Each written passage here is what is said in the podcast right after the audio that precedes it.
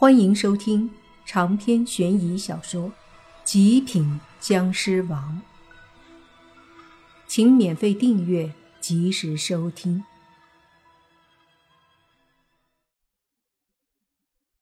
你爸说着，就大步往校门口走去，身后青衣狐妖紧跟而上，两人一边走还一边吵呢。这边。莫凡和车里的洛言他们都懵了，狐妖、苏三三兄妹也懵了。随即，莫凡大喊：“喂，泥巴，你还真去啊！”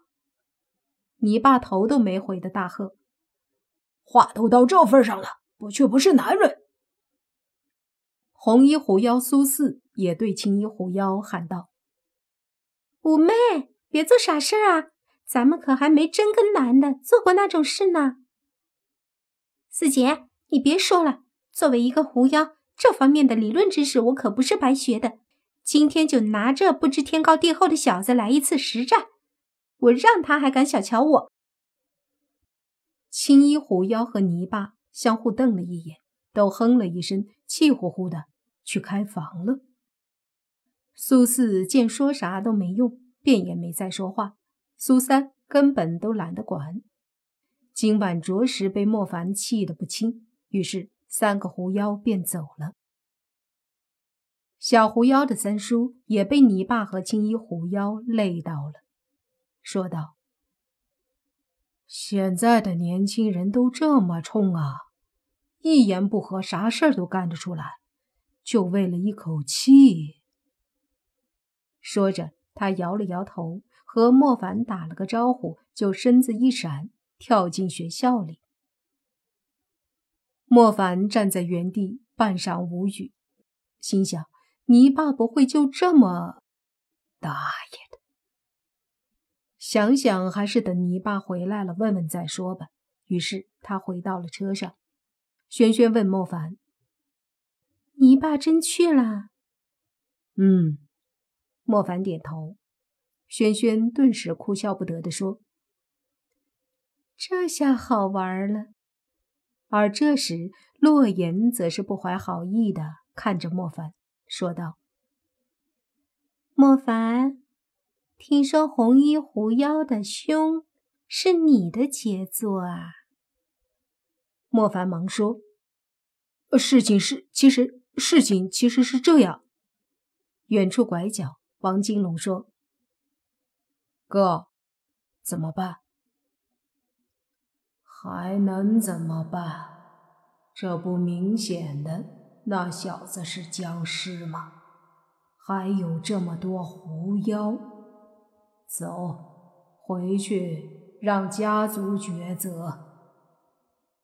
莫凡他们回到学校，泥巴和青衣狐妖已经开了房，房间里。床上，泥巴有些腼腆的坐在那儿，一旁青衣狐妖苏武冷笑道：“你这就是要怂了吧？”哼！泥巴觉得面子过不去，深吸一口气：“你不要再用怂来形容我，行不行？”说着，便躺在床上说：“来吧，不怕你。”苏武其实也有些不好意思，但是为了证明他真的勾引过很多男人，尽管没有做过这种事儿，他也要表现得很无所谓的样子。于是也深吸一口气，把身上的衣服脱了。接着，他缓缓地爬到泥巴的身边，说：“我，我可真来啦！来啊！”不敢了，不敢你可以认怂啊，我是没关系的。泥巴有些紧张的说道。青衣狐妖闻言顿时不爽了，直接趴泥巴身上说道：“我有什么不敢？”说着就亲泥巴的脖子。泥巴闭着眼，浑身僵硬，心里真是有点怕，同时脑子里在想：大爷的！没想到我泥巴坚守了二十几年的贞操，今天被一个狐妖夺了。不过人活一口气，不能被人看不起啊！贞操和面子比，还是面子重要。随着青衣狐妖的动作越来越大胆，泥巴默默的心想：我今天刚订婚约，就这么出轨了。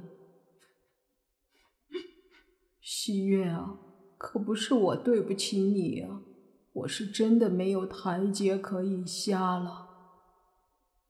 想着想着，眼角居然有了一丝泪花。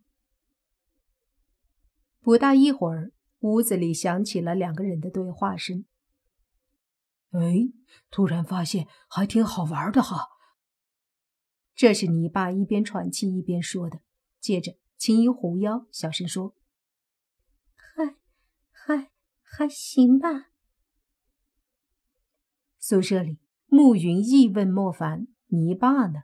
莫凡说：“他，呃，估计这会儿正爽呢吧。”半夜一点多，你爸回来了，走路都有点不稳的样子，两腿直颤，一边走一边说：“妈的，不不，不愧是狐妖，累死我了。”两腿发着抖，终于回到宿舍自己的床上，倒过去就睡着了。第二天，这小子睡到下午才起来。起来后，莫凡一直笑着看着他，看得泥巴心里直发毛。有没有把他征服？莫凡问。泥巴有些心虚地说：“那必须的。”莫凡点头说道。那就好。对了，好好休息，晚上去林家，今晚放僵尸。这么快啊！你爸惊讶，他现在有点怕去林家，毕竟昨天自己要订婚，晚上又和狐妖那啥了。越快越好啊！林家已经做好准备，咱们准备好，晚上就开始。莫凡说道。你爸点头，想了想说。莫凡，你觉得我和西月还有可能不？莫凡笑道：“我觉得你和青衣狐妖苏武有可能。”泥巴的脸色顿时就变了，跟吃了苍蝇似的，苦着脸说：“我的爱情就这么没了？人真的是不能冲动啊！”喂，泥巴。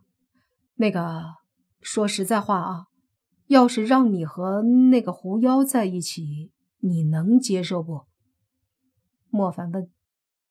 泥巴看了眼莫凡，说：“我都跟他，你说呢？”用手拍了拍泥巴的肩膀，莫凡叹了口气，说道：“